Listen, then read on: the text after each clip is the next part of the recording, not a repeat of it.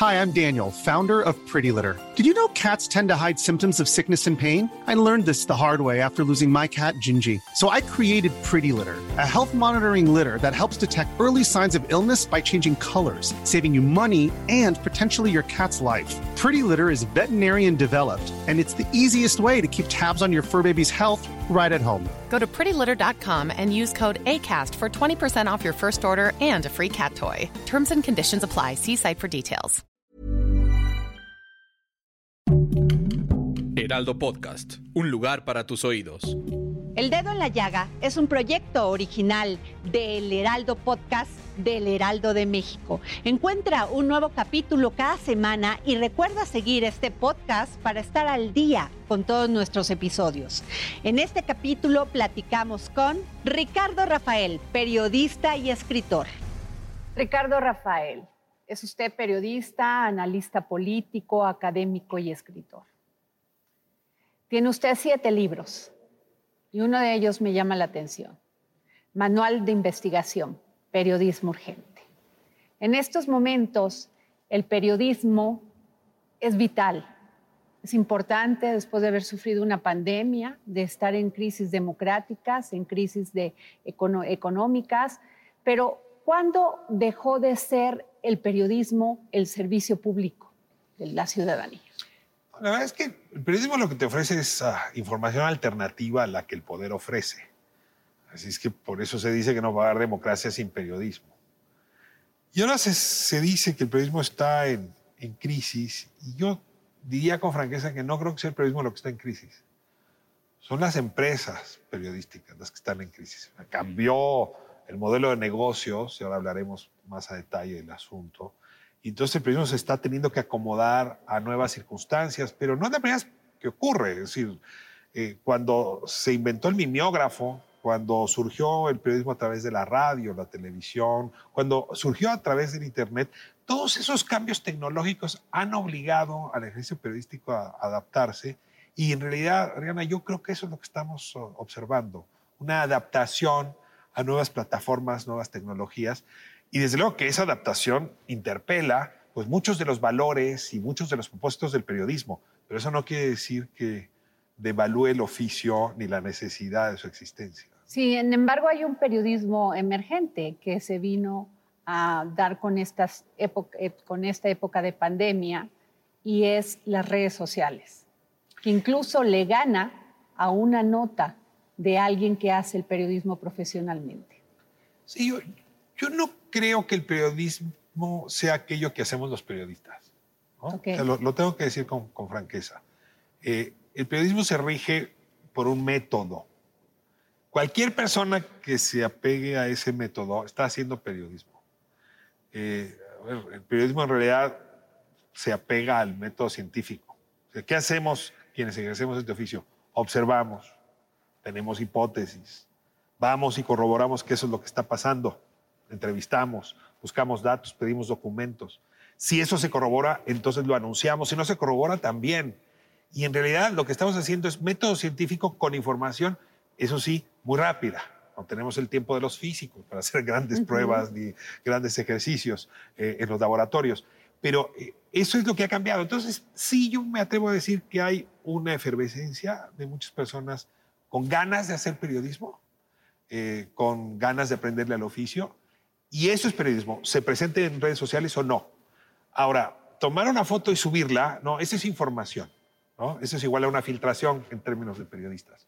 Es una información que tiene que ser corroborada, que tiene que ser verificada, que tiene que ser contrastada. O sea, hasta esa, que esa foto que tomaste o ese video, no, esa piececita de información no pasa por este método, no se vuelve periodismo. Es información, cuidado, sí, pero no tiene mayor valor que un chisme o que una, que una filtración. ¿Usted cree que se hace buen periodismo en México o que se hace periodismo? Creo que el periodismo en México tiene una larga tradición. O sea, hubo periodistas muy destacados en el siglo XIX, que fueron los que inventaron digamos, la fórmula moderna de hacer periodismo. Yo creo que en el siglo XX tuvimos extraordinarios periodistas, pero también a muchos que les gustó la gana por el poder. Hay un problema serio, y lo decía yo hace un momento. El periodismo es una fuente alternativa al poder. En el momento en que la persona periodista se pliega al poder, quiere, por ejemplo, volverse el consejero del príncipe. O quiere venderle una consultoría al príncipe. ¿no? O incluso se las da de político ¿no? y empieza a decir cómo tendrían que ser las cosas. En ese momento se deja de hacer periodismo, porque entonces ya no es una fuente alternativa al poder, sino se fusiona con el poder. Y a partir de esa lógica, no hay manera de hacer una crítica medianamente, yo diría objetiva si se puede, pero sobre todo distante de intereses que son distintos a los del periodismo. Y en esa lógica me temo que muchos en el oficio han, hemos sucumbido a tomar actitudes que no son las mejores para hacer periodismo. ¿El periodismo puede ser objetivo? A ver, lo voy a responder en primera persona singular. Yo soy sujeto, por lo tanto soy subjetivo. No le creo a la posibilidad de producir desde mi capacidad objetividad como si fuera algo que se me pasea enfrente.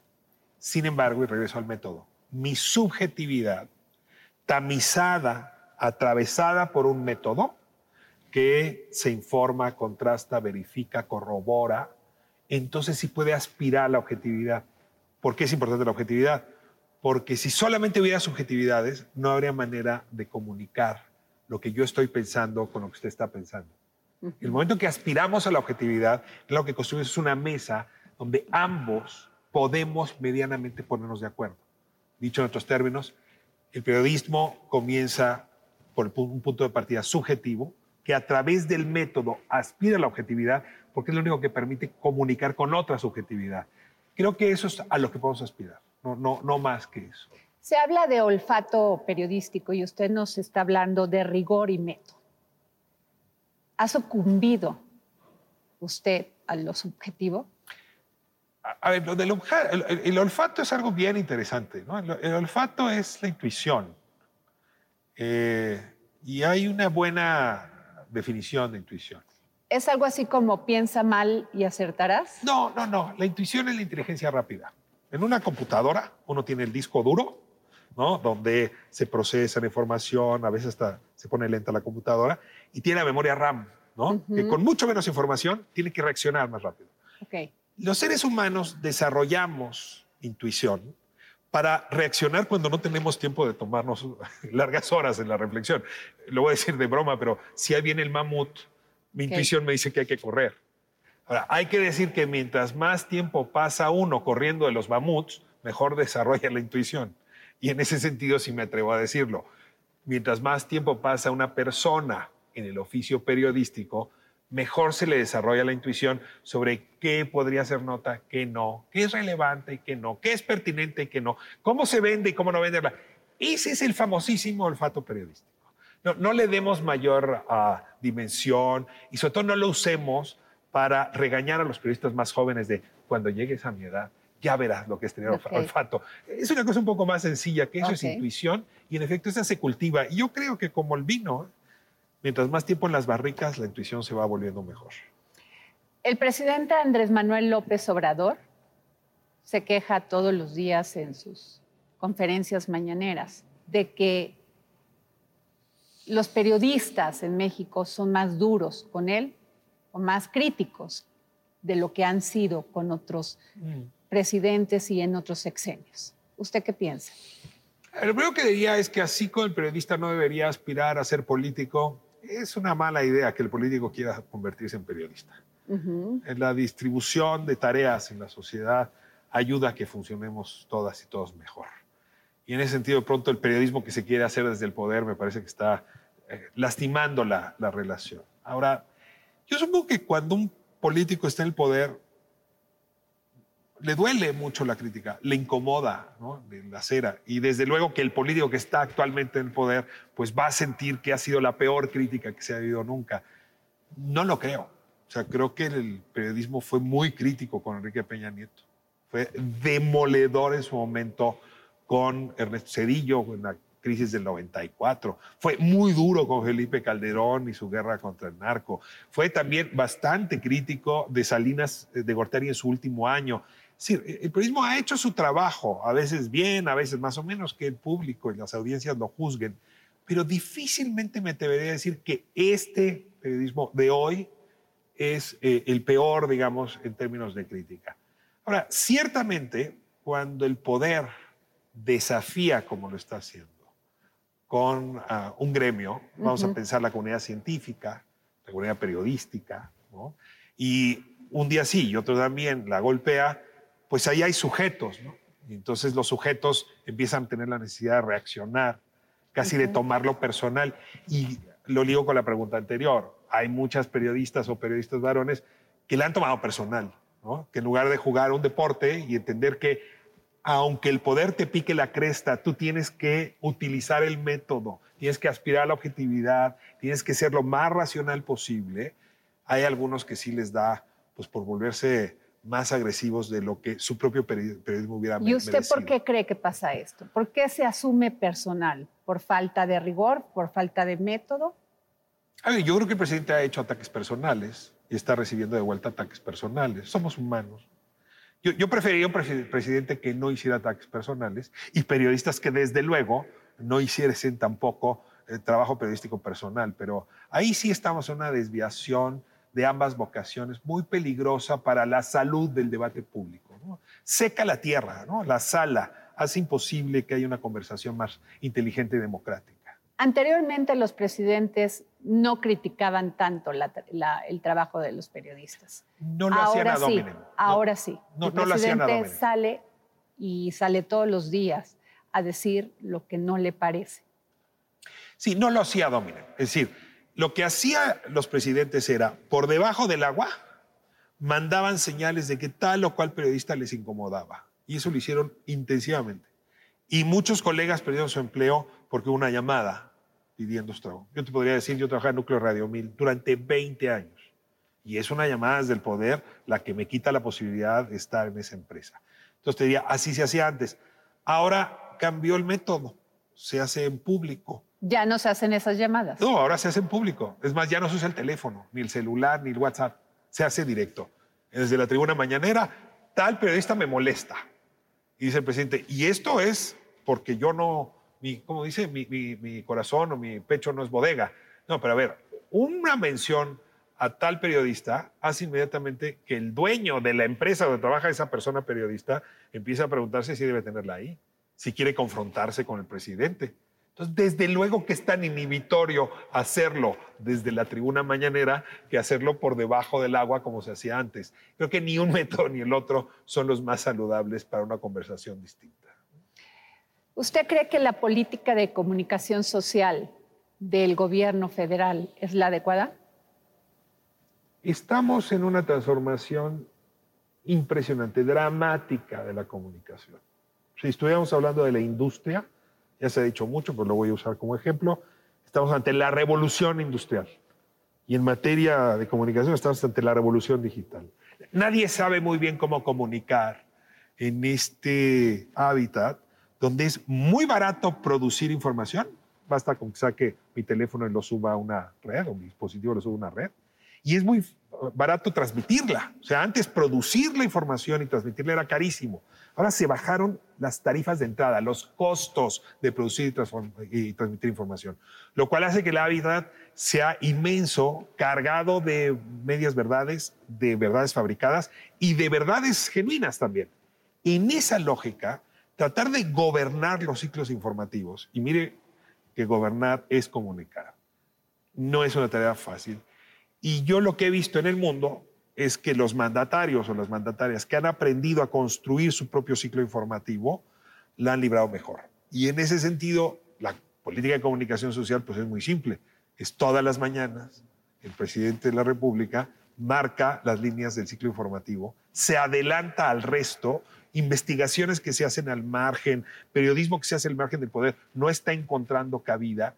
Y pues yo le diría, desde el lado del periodismo, pues qué tristeza que no hemos logrado digamos, contrarrestar con información para, para oponernos o para criticar el ciclo informativo. Pero desde el lado del poder es magnífico. O sea, el poder está logrando normar el ciclo informativo con un éxito enorme. Así es que desde el punto de vista de la comunicación social, el éxito es rotundo. Desde el lado del periodismo, no. Pero bueno, pues aquí estamos ambos metidos en el mismo escenario. Ese resentimiento lejos de construir entre el poder y el periodismo que existe, ¿qué nos depara como país?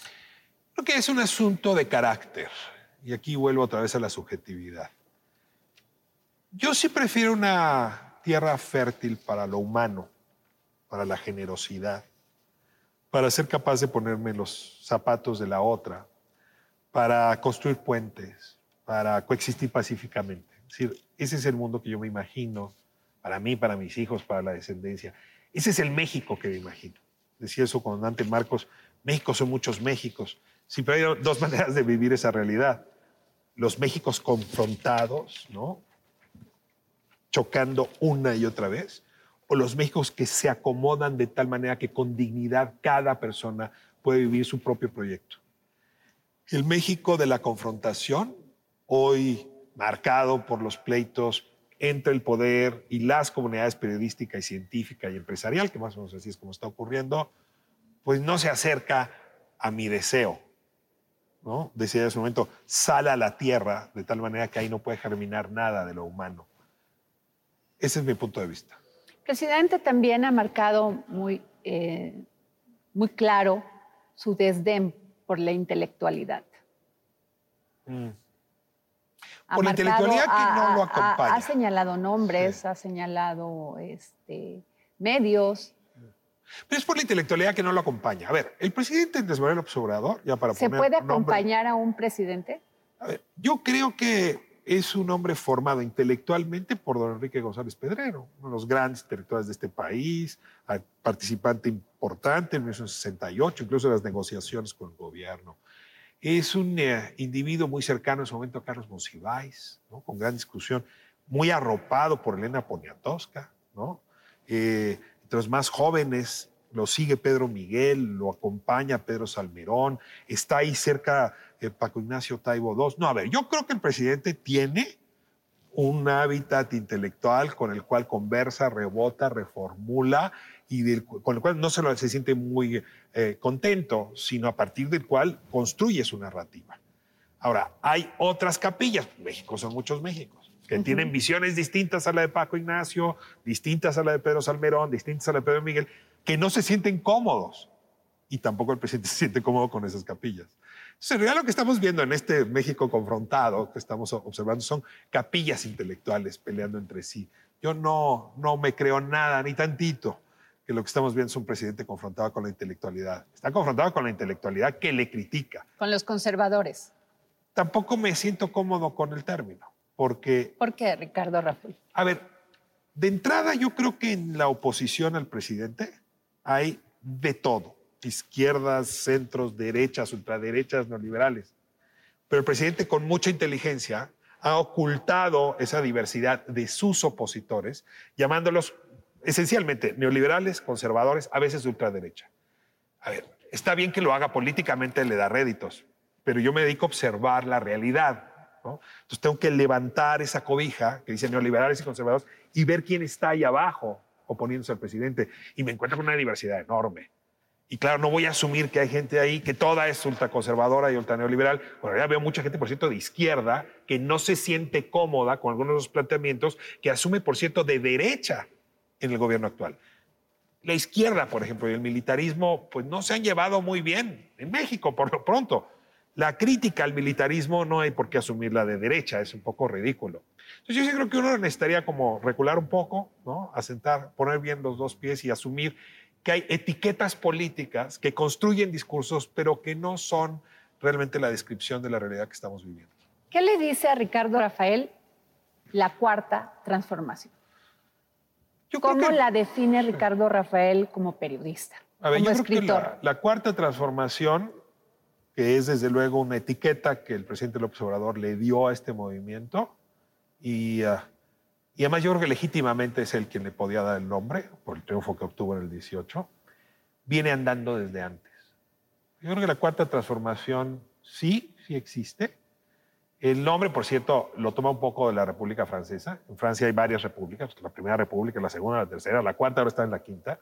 Y a partir de esta lógica, lo que dice es, hay cambios de sistemas políticos, ¿no? El sistema político que surgió de la independencia, el que surgió de la reforma, el que surgió de la revolución y el que estaría surgiendo ahora. Y yo coincido. Este sistema, esta república, esta cuarta república mexicana, esta cuarta transformación, se venía gestando porque ya no soportábamos más lo que estaba pasando con este país. Nos tenía irritados a todas y a todos la corrupción, el nivel de desigualdad, la, concentración en la toma de decisiones, el centralismo en la toma de decisiones y, por cierto, sí, el aplastamiento de algunas formas de pensar muy eh, rígidas, muy estrechas y fuertemente ideologizadas ¿no? por el neoliberalismo. yo creo que desde, ¿qué podríamos decir? 2012, 2013, con la crisis de Ayotzinapa, con la crisis de la Casa Blanca, yo vi en mi país una enorme necesidad de cambio. 2018, 8 de cada 10 mexicanas y mexicanos queríamos, Adriana, que este país cambiara.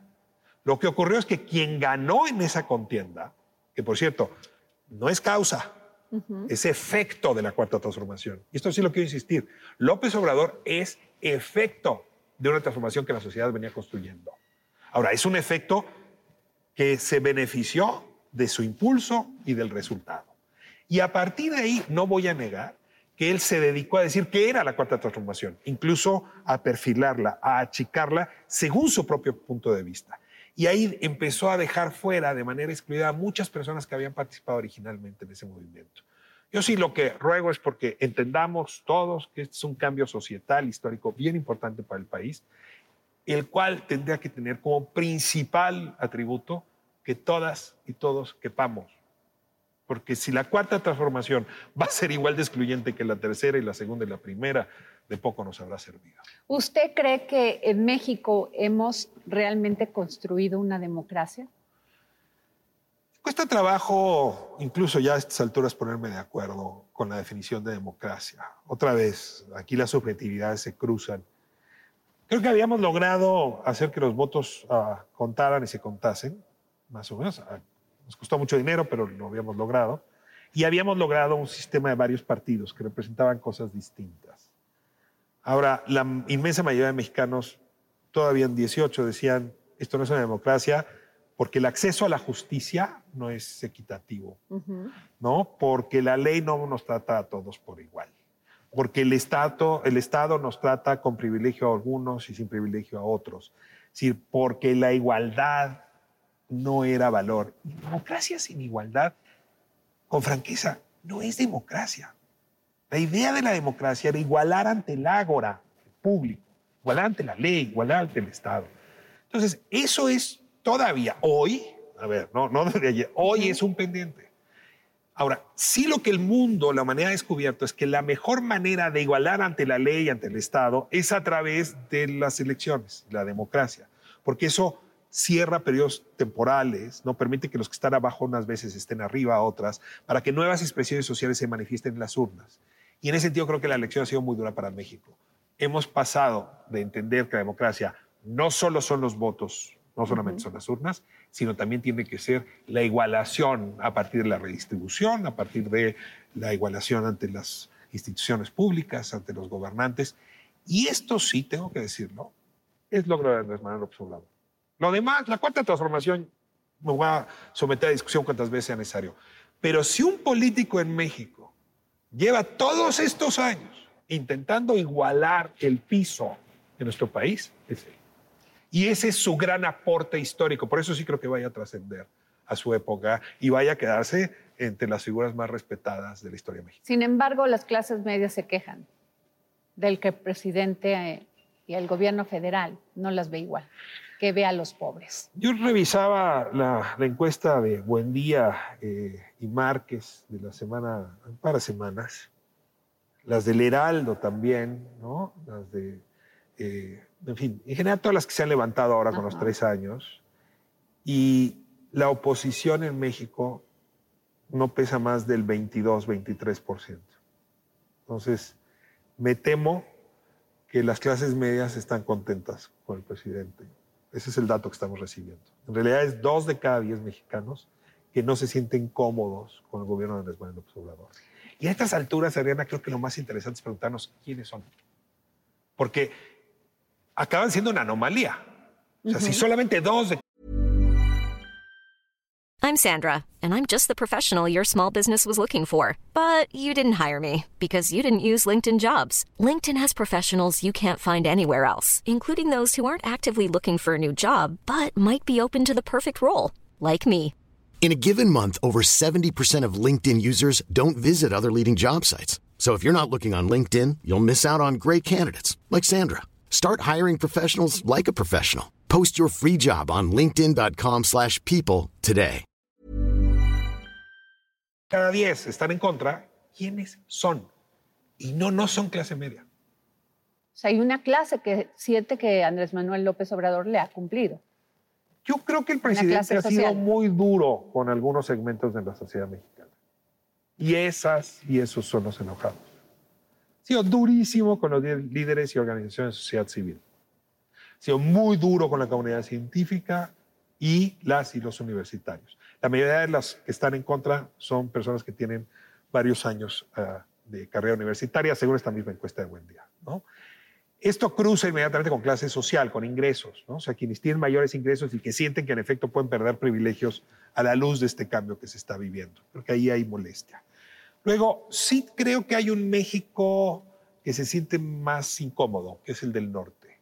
O sea, hay el México sur-sureste, que está recibiendo grandes beneficios, eh, pero el México del norte, de carácter hacia arriba, y luego sobre todo ciertas ciudades densamente pobladas, no se sienten cómodas con el discurso y con la visión que tiene el presidente hacia adelante. Yo creo que ahí está ese segmento que está incómodo. Y voy a sumar nuestro gremio.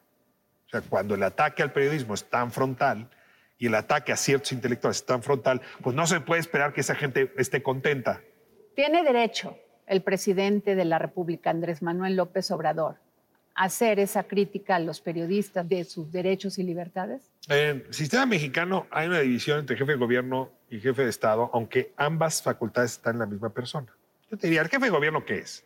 Alguien que de manera ruda y dura está luchando por el poder, milímetro a milímetro. Entonces, cualquier crítica, cualquier amenaza, va a hacer todo por enfrentarla. Y se vale, porque gobernar implica eso. Ahora, el jefe de Estado es otra cosa. El jefe de Estado es el que procura que la integralidad del país, que la comunidad mexicana, en efecto, pueda vivir de la manera más generosa y digna posible. De hecho, sí hay una distinción. O sea, uno es parte y el otro más bien es consensa. Yo tengo la impresión de que el presidente López Obrador decidió casi todas las materias ser jefe de gobierno. ya no lo veo como el presidente que dio el primer discurso cuando ganó aquel día de las elecciones y que hablaba de la reconciliación, ¿no? que si era como un padre generoso de la patria. Ahora lo que estamos viendo es un individuo haciendo política ruda y dura. Quien se oponga, gobernadores, partidos, legisladores, a todos les va a poner la misma etiqueta, porque es la misma, que les descalifica. Es decir, a todos los va a llamar conservadores y neoliberales. Ahora, ¿qué es lo que pasa? Que ya se desgastaron los dos adjetivos. Ok. Entonces, si no está de acuerdo con tal periodista con tal, pues que mejore el argumento. Porque simplemente acusarlo neoliberal o conservador o contrario a la cuarta transformación, a él y al pueblo, no es un buen argumento. ¿Por qué no está de acuerdo con tal tema o con tal otro? Te lo digo, por ejemplo, en mi caso. En alguna mañanera me tocó a mí un bofetadón, yo no diría rascón, bofetadón. Y yo decía, bueno, pero yo lo que hice fue publicar un documento, era a propósito de Santa Lucía. ¿Por qué no me respondió sobre ese documento? Porque me dijo ese documento es falso, lo emitió en autoridad falsa, en lugar de eso, me descalificó como gente que recibe dinero del extranjero, conservador. Yo lo único que le pedía al presidente es, ¿podríamos discutir a partir del documento, de los datos? Si en lugar de que me regañe y grite, ¿por qué no mejoramos un poco el nivel de la discusión? Entonces yo respondí de la siguiente manera, sí, sí tiene derecho a enfrentar a sus críticos. No, no tiene derecho a hacerlo a partir de argumentos banales y sobre todo no entrarle al fondo de la crítica que se está presentando. Yo en ese caso te hubiera dicho, discutamos sobre el documento y yo feliz que me critique todo lo que quiera. Pero si en lugar de eso retira mi documento y lo que hace es descalificarme por conservador neoliberal, cosa que no me siento, yo te diría, yo me siento más bien un intelectual de izquierda, sí, francamente es incómodo, yo creo que es arbitrario porque yo no tengo una tribuna del tamaño de la suya para decir, oiga, no, usted me está inventando. O sea, están en desventaja. Absoluta, absoluta. Siempre cualquier persona en este país está en desventaja con respecto al presidente de la República, ¿no? ¿Qué es lo que falla ahí, Ricardo Rafael? ¿Qué es lo que falla? Eh, ¿Falta de comunicación? ¿Falta de acercamiento al gobierno federal? Porque en muchas ocasiones el presidente asume ese papel de vocero, cuando mucho, mucho de ese papel lo tendrían que tener las, las, las secretarías de Estado. informar, informar de manera más clara. Él concentró la política de comunicación social en la mañanera. O sea, le quitó capacidad. O sea, el presidente es el, responsable de la política de comunicación de todo el gobierno. Sin duda, sin duda. A ver, le retiró a las dependencias la posibilidad de comunicarse por vía propia. Y entonces eso, eh, déjame decirlo así, adelgazó la posibilidad del debate. Porque si tú discutes con la Secretaría de Hacienda, con el subsecretario tal, con el director de comunicación social, vas a discutir sobre datos Oiga, el número tal que están ofreciendo, el dato de inversión no es el correcto. Oiga, fíjese que usted está diciendo que se gastó más, pero se gastó menos. Esa es la discusión que tenías originalmente con las dependencias. Esa discusión no la puedes tener con el presidente, tiene poco tiempo. el presidente condensa la comunicación y lo que hace es descalificar a manotazos. Digamos, pasamos de la motricidad fina de la comunicación a la motricidad gruesa. Eh, y yo creo que eso no es saludable para la democracia, para la deliberación pública, para la república. Por cierto, no creo que tampoco lo sea para el presidente. El, el gobierno federal alega que las primeras planas, las notas, más, había mucho más notas a favor en otros gobiernos con otros presidentes que con él. Que aún con el tema de la Casa Blanca, de la guerra con el narco o las de las toallas gay, nunca se había sido tan duro como con él. Yo creo que esa es una interpretación subjetiva. Ahora, no sé si está diciendo eso exactamente o algo distinto que lo dice con otras, digamos, sin palabras. Si la pregunta fue si había recursos abundantes de parte de Presidencia de la República para conseguir buenas notas en las portadas de los periódicos, la respuesta es sí miles de millones de nuestros impuestos se fueron a pagar las fotografías de Enrique Peña Nieto en la portada de los periódicos. Si me permites, te cuento una anécdota, si, siempre y cuando no me obligues a decir ni el medio ni el director del medio. Pero en una discusión muy dura con el director de un medio, me decía, mira, Ricardo, lo que tienes que entender es que a mí todos los días me mandan una fotografía del presidente que tengo que poner en portada y me pagan por esa fotografía. Y yo con eso pago la nómina del periódico. ¿Hay algo más que necesites saber? Así me lo dijo textual. Tengo una persona que estabas tú de testigo, pero no voy a confirmar cuál era la cena. Pero tal cual, esa era la manera de operar. Así operaban uno y otro y otro medio. ¿Qué es lo que el presidente está diciendo? Ya no les pago, por eso me están pegando tanto. López Portillo decía, no les pago por pegarme. Sí, y sin embargo les pagaba mucho. El hecho de que el presidente tenga que dar dinero para, no para la publicidad propia del gobierno, ¿sí? que tiene que estar constantemente informando, sino para generar este tipo de opiniones que sean a, este, a favor de él y en muchas veces contrarias. ¿Tú qué piensas? Eh, a ver, el problema serio es que las y los periodistas construyamos nuestra línea editorial y nuestras notas en función de la política publicitaria de las empresas para las que trabajamos. Por eso siempre habían sido sectores muy apartados. Ok. Entonces tú blindas esta presunta o presumible objetividad, trabajo serio, rigor, separando al que va y lleva negocio de quien hace periodismo. Es un trabajo bien difícil, ¿eh? que es parte de lo que está ahora en discusión sobre el modelo de negocios. Pero ciertamente sí ha sido muy delicado que colegas periodistas se hayan prestado para ser publicistas, ¿sí? para vender sus notas. Y es en ese marco, no nada más para vender sus notas, a veces para comprar silencio, como diría Enrique Serna. En ese marco sí se abrió la puerta para que desde el poder se comprara voluntades, línea editorial y notas. Ese sí es un problema que hemos estado observando. Ahora, ¿cómo se resolvía? Pues normando con rigor la publicidad oficial. Esa propuesta la venimos trayendo desde el periodismo desde hace mucho tiempo. Háblame más de eso, Ricardo. A ver, en la época de Enrique Peña Nieto, la Suprema Corte de Justicia de la Nación obligó al gobierno de la República a que elaborara y presentara al Congreso una ley para normar la publicidad. ¿Por qué nos convenía a todas y a todos, sobre todo en el gremio periodístico? Porque eso nos igualaba. O sea, no le pueden dar más a un medio y menos a otro en función de audiencia. Pues cuánta audiencia tienes, tanto te pago. Pero de pronto nos encontramos medios con una audiencia chiquitita que recibían 10, 15 veces más que medios con mucha audiencia que apenas si recibían recursos. El presidente López Obrador, en sus 100 eh, postulados, ¿se acuerdan? En aquellos 100 compromisos que dio el día que tomó posesión, uno de ellos era regular la publicidad oficial y empezó a trabajar. Se hizo un grupo muy interesante en el área de Jesús Ramírez, Jesús Cantú, con distintas organizaciones de la sociedad civil, justamente para elaborar esa ley. ¿Qué ocurrió? Empezaron los choques con el periodismo, de un lado, y del otro lado, las iniciativas que tenían que ver con el tema energético, y el gobierno actual agarró la iniciativa para normar la publicidad oficial y la tiró.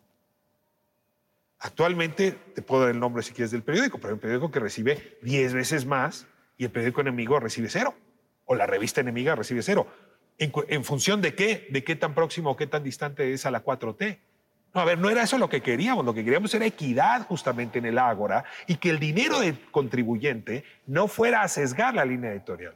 Yo sí lamento mucho que esa, esa iniciativa haya acabado en la basura y creo que es uno de los grandes pendientes que podrían sanear esta relación tan conflictiva que hoy estamos viendo. Presidente López Obrador se queja de que 2006 los medios, conociendo la realidad que se tenía en ese momento, porque él afirma haber ganado esas, esas elecciones, los medios se fueron en contra de él. Los medios se fueron en contra de él. A ver, eso es falso. Hay medios que se fueron en contra de él. El discurso es casi a diario. Pero es falso. O sea, hay medios que se fueron en contra de él. Hay medios escritos que se fue en contra de él, que además están muy débiles por todo lo que platicábamos, el modelo de negocio está cambiando. Pero los medios, no. Los, a ver, en este país hay un mundo de estaciones de radio, hay un, número importante de estaciones de televisión, hay concesionarios.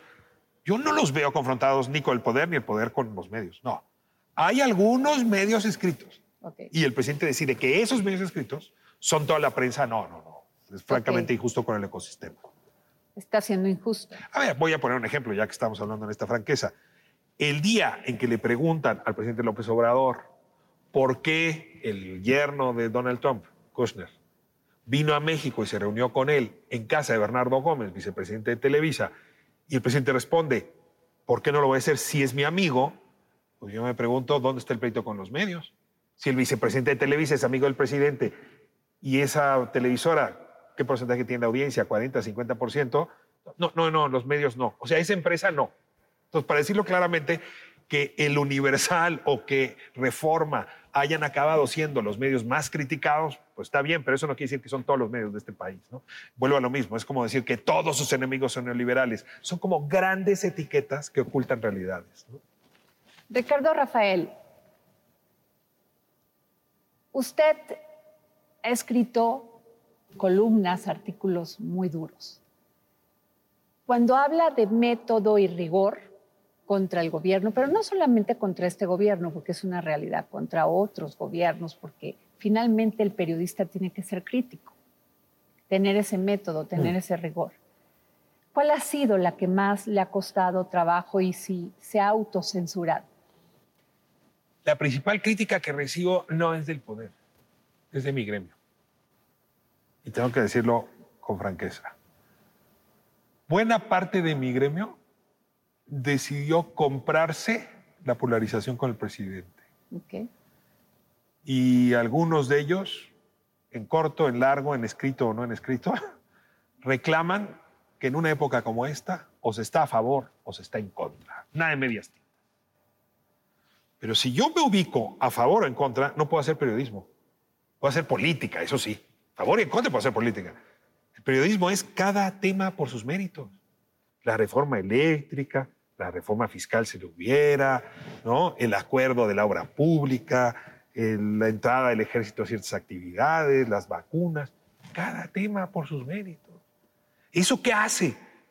pues, lo que ha hecho en esta entrevista, que hay temas en los que uno irremediablemente está más favorable al gobierno y temas en los que irremediablemente estás en contra, pero es por los temas, no, no es por la personalización. Y sí siento un ambiente hoy en el periodismo mexicano donde casi con un cuchillo en la espalda te dicen o de este lado o de este lado. O sea, no hay solidaridad dentro del no, gremio. No hay con quien decide tratar cada tema por sus méritos. Una vez que ya perteneces a la capilla a favor o en contra, ahí sí todo es elogios mutuos. Qué bien el artículo que publicaste. Qué mal el artículo que publicaste. Sí, es muy eh, complicado, porque, a ver, el periodismo es un ejercicio solitario. como cualquier ser humano, está bien cuando dialogas con los demás, pero, pero ciertamente se está volviendo más solitario que nunca. ¿Se ha autocensurado? Yo creo que lo que más. A ver, el poder se va a acabar. Los ciclos democráticos se acaban. Donde Manuel López Obrador va a dejar el poder el 24. Entonces, en realidad, la pregunta es qué sigue. Y cuando de pronto tienes estas voces, ya no me fueres a dar más nombres, diciendo nos acordaremos de ustedes que estuvieron a favor, vámonos en orden. ¿Qué tema? ¿Sobre qué asunto? ¿Con qué argumentos? Y sí, sí está siendo muy complicado esta exigencia de pararse de un lado o del otro de la raya. Por cierto, como capo el presidente, no lo voy a negar. Pero bueno, una cosa es que yo te invite a bailar y otra cosa es que tú quieras bailar conmigo. El presidente invitó a la polarización, pero el resto podríamos decir, no, yo no me sumo a la polarización y sin embargo una cosa provocó la otra. Eh, cuando usted habla de este tema de los periodistas y por lo que entiendo el tema de la solidaridad para estar de un lado u otro, eh, hay ejemplos, caso Lourdes Mendoza, o sea, los principales, los principales este, quienes lo atacaron fueron los medios, mm. cuando todavía no se sabía si era verdad o no lo que, los dichos de un delincuente confeso como Emilio Lozoya. Sí, yo, yo sí tengo la impresión de que eso que vimos con Lourdes Mendoza y... y, los, y, las redes también. Sí, se, se vuelven carnívoras, ¿no? Y, ah, y, antes se decía hay que tener la piel dura, ¿no? Ahora hay que ser indiferente. O sea, el, el principal desafío es seguir haciendo periodismo a pesar de las agresiones subjetivas que puedas padecer. Antes no pasaba esto, no había redes sociales que criticaran tan abiertamente a un periodista. No, ahora, yo quiero suponer, y aquí voy a pecar de liberal, que esas críticas a la postre lo vuelven a uno mejor periodista. Porque la verdad, Adriana, si yo me equivoqué en una cifra, o yo me equivoqué en un cargo o en el nombre de una institución, antes ni quien se diera cuenta. Ahora estoy obligado a que cada coma, cada punto, cada signo de admiración esté corroborado muchas veces. Y eso es lo que me lleva a mí a decir que la manera de sobrevivir esta época es haciendo más periodismo y no menos periodismo. Es decir, más método. Y creo que eso es una buena cosa. No, no quiero decir que hay que darle las gracias a alguien o a algo, pero esta revolución digital y esta polarización de la política nos está obligando a ser muy rigurosos. Ahora, en ese intento puedes resbalar y perder toda la reputación que acumulaste durante años y quizá perder una carrera. ¿eh? Eso puede ocurrir también, porque una vez que se te echa encima el cardumen, es bien difícil sobrevivirlo. ¿eh? Además, sobre todo cuando son las mentiras las que se te cuelgan al pecho. ¿Cuándo se deja de ser periodista para ser ser humano? ¿En qué momento? Yo creo que es muy importante que a lo largo del día uno pueda dejar de ser periodista. Yo, yo, sé ¿Usted que lo está, logra? está esta frase que el periodista es periodista toda hora. ¿Usted lo logra? La verdad es que sí me esfuerzo a dejar el dispositivo celular en varios momentos en el día para poder convivir y coexistir en otros ambientes. Pero cuando le llegan estas críticas a lo que escribe, a lo que usted trabaja en programas de televisión y en radio, ¿puede quitarse ese, ese traje de periodista y no pasa nada? intento, no siempre me sale bien. ¿Qué recomendación le da a sus alumnos en el CIDE? A ver, yo que les gusta el periodismo y que lo quieren ejercer. Yo tengo la impresión de que la vocación periodística ha crecido enormemente. ¿Cómo, cómo no, no alcanzo a entender por qué? A ver, el modelo de negocios está complicado, los sueldos están cayéndose, La reputación está bajo asedio. El poder no nos quiere porque hay más periodistas. No me lo pregunto. Yo veo cada vez más vocaciones. Creo que hay una gran decepción de las generaciones más jóvenes frente a la política y muchos que se hubiesen dedicado a la política en otro momento decidieron mover su eh, vocación por transformar lo público al periodismo. Es decir, este no es el único hábitat que está descompuesto. Y entonces veo a muchos jóvenes que quieren incidir y las propias redes sociales les han enseñado cómo y el periodismo se está volviendo una vocación. Ahora, el punto es que muchos de estos jóvenes que están ejerciendo el periodismo se van sobre la pantalla de una computadora, lo primero mm. que sale, y se olvidan de ir a buscar la nota de lo que usted dijo al principio, el todoterreno, escarbarle, escarbarle. ¿Cómo, ¿Cómo enseñar a los jóvenes que ese no es el periodismo? Que es una herramienta más del periodismo, pero no es el periodismo. Yo, tengo una metáfora que me, que me, ayuda un poco a explicar eh, como respuesta a lo que me está preguntando. Eh, la principal palabra del periodismo es corroborar. Corroborar viene etimológicamente de la palabra. No, viene etimológicamente de la palabra robur, que es roble. Es volver algo de roble. Okay. Entonces, corroborar es que mi pieza de información sea tan sólida como una pieza de roble. Y desde luego, ahí hay que ser oportunista epistemológico. Lo que haya que hacer para que esa pieza sea roble. Ir a la fosa, meterse a la fosa, abrir el archivo, hacer una investigación en Google, entrevistar, lo que sea necesario para que mi pieza sea de roble. Para eso necesitamos medios que respalden a sus periodistas para hacer esta tarea y estamos periodistas que no estén dispuestas o dispuestos a vivir en la inmediatez. Ok.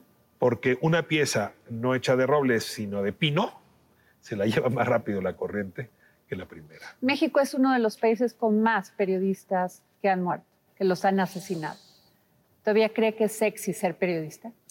Fuerte, ¿no? Siria nos ha ganado varios años en el primer lugar, pero estamos pegados a Siria. Y podrían decir, bueno, es que a muchos periodistas les matan los criminales ¿no? organizados. Pero según todas las fuentes, artículo 19 en primera instancia, seis de cada diez periodistas asesinados tienen como, como perpetrador a un funcionario público.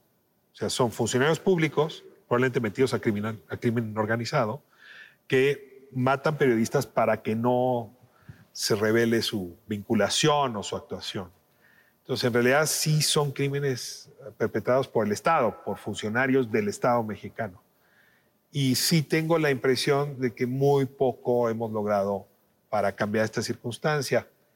En buena medida porque no ha habido voluntad política, se dice siempre, porque los mecanismos de protección no han funcionado, en fin. Pero yo también creo que el problema es nuestro.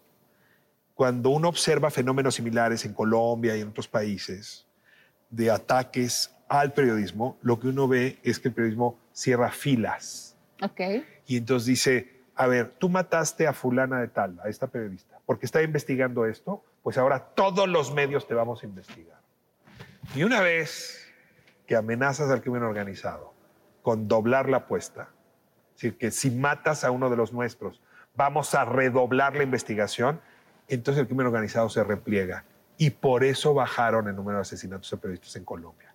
Pero en México hemos sido incapaces de juntarnos los medios y particularmente el gremio periodístico para arroparnos entre nosotros. Inmediatamente pensamos, decías Lourdes Mendoza, pero eso es típica. Ahí se anda en Chihuahua, allá está el crimen muy fuerte, seguramente era narcotraficante. Tengo enorme cantidad incluso de directores de medios tachando a uno y a otro de, de periodistas corruptos, mezclados con el crimen organizado, siquiera antes de investigar. Entonces yo creo que el problema principal sí es del Estado, de las políticas, pero es de un gremio incapaz de cuestionarse para enfrentar este nivel de... ¿Alguna vez has sentido miedo, Ricardo Rafael, de ser periodista? Sí. Sí. Y también estoy claro que, como diría Kapuczynski, pues este oficio no es para cobardes. Muchas gracias, Ricardo Rafael. Muchas gracias. Muchas gracias por esta entrevista. Agradecemos las facilidades otorgadas para esta grabación al Museo Interactivo de Economía. Planning for your next trip? Elevate your travel style with Quince. Quince has all the jet setting essentials you'll want for your next getaway, like European linen, premium luggage options, buttery soft Italian leather bags, and so much more. And is all priced at 50 to 80% less than similar brands. Plus, Quince only works with factories that use safe and ethical manufacturing practices. Pack your bags with high-quality essentials you'll be wearing for vacations to come with Quince. Go to quince.com/pack for free shipping and 365-day returns.